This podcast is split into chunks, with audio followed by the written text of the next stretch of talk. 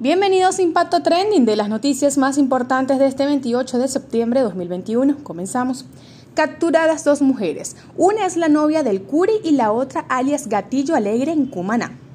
El Pollo Carvajal seguirá preso. Tribunal de Madrid niega petición de libertad con medidas cautelares.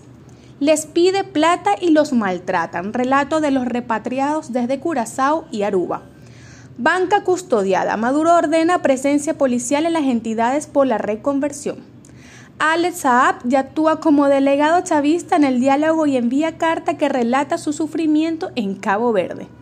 Después del coqui, las desapariciones y muertes siguen en la cota 905. Para ver más de esta y otras informaciones, ingresa a nuestro portal impactovenezuela.com. También nos puede seguir en todas nuestras redes sociales. Quien los acompañó una vez más desde Caracas, Dayana Crais, Impacto Venezuela.